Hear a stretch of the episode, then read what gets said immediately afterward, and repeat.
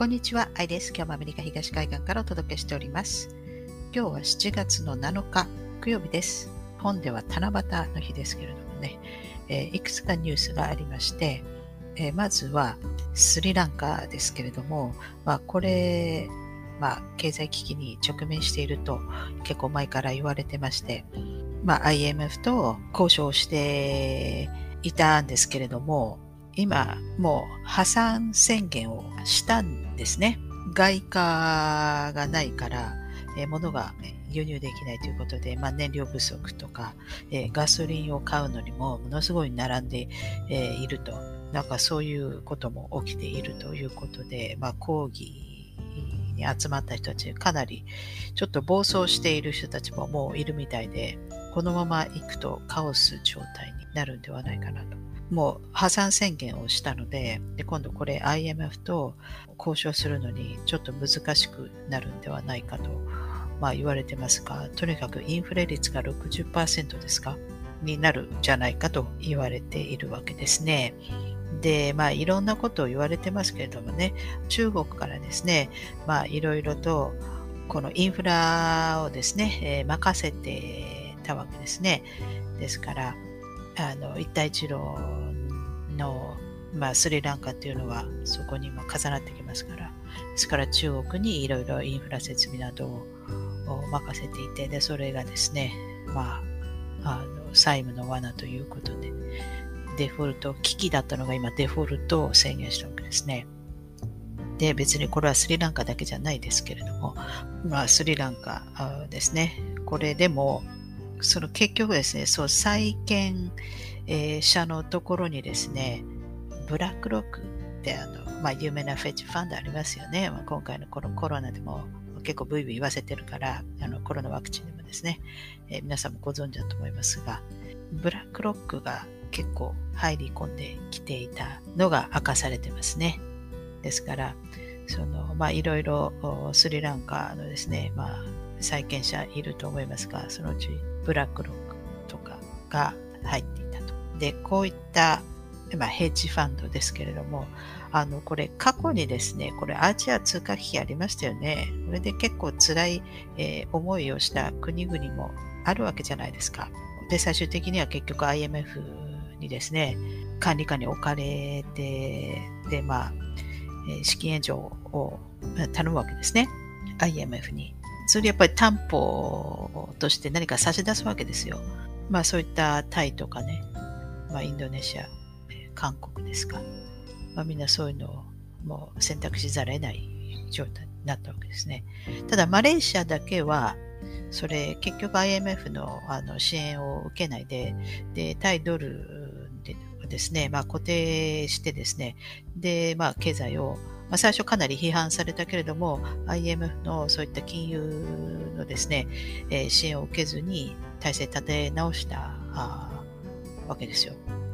で、まあ、それは評価、えー、されてるわけですけれども。で、今度これ、まあ、スリランカ。これ多分わざと、まあ、わざとっていうか、これわざと あの、デフォルトにさせられたんでしょうねっていうか、もうそのスリランカの政治の方も、まあ、無能でしょうから、まあそういうふうにつけ込まれるんでしょうけどね。ですからそういった港だなんだと、これからあの、まあ位置的にですね、今後、そういった、あの、何でしたっけ、えーインド、えー、太平洋経済の枠組みですかには入っていないけれども、地理的に非常に重要な場所にいるわけですよね。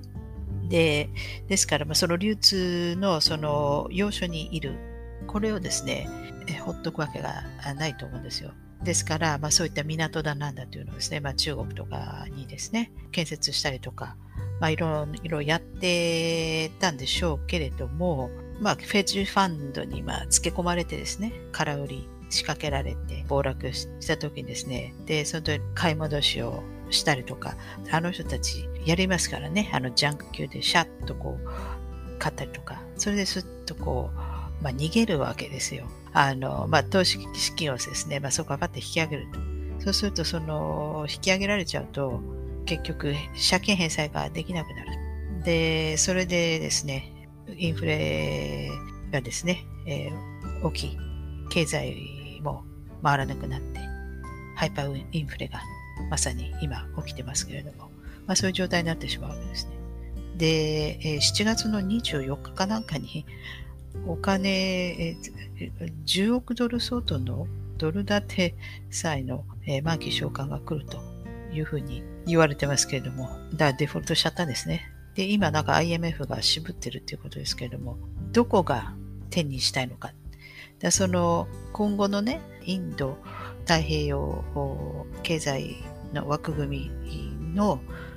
これから始まるというその重要なあの位置的にある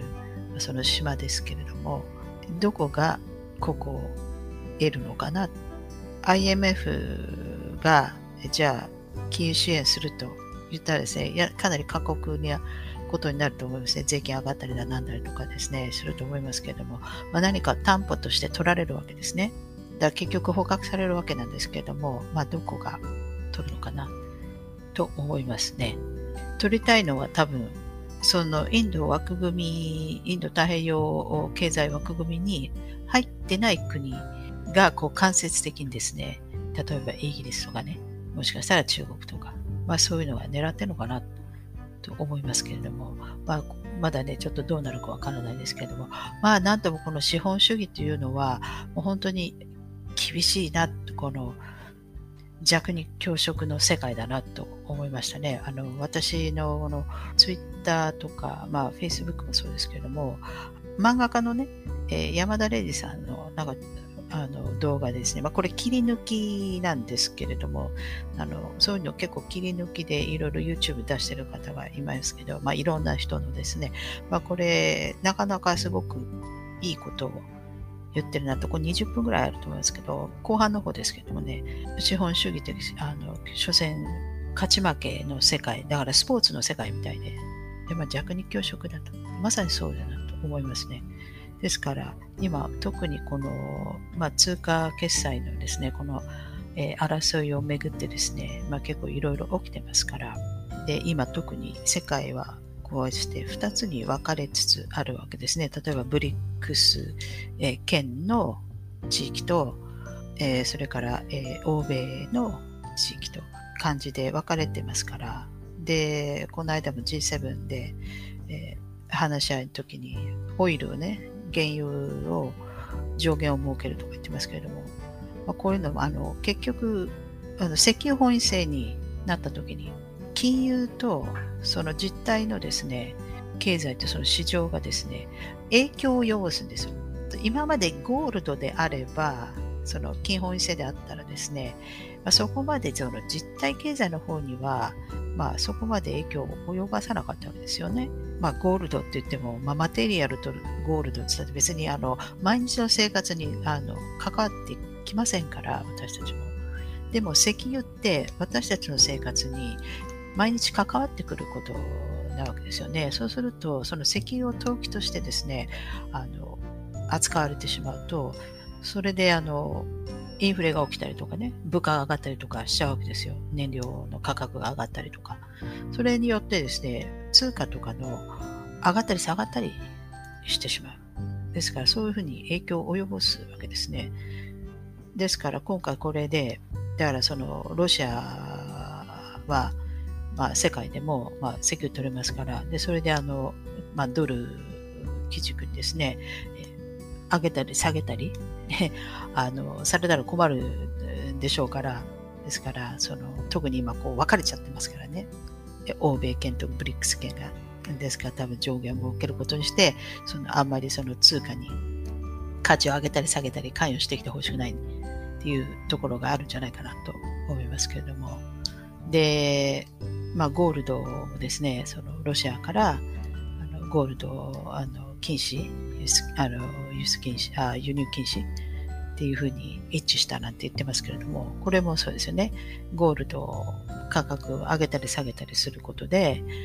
そのドルがですね、え下がったりするわけですから、そういうあの、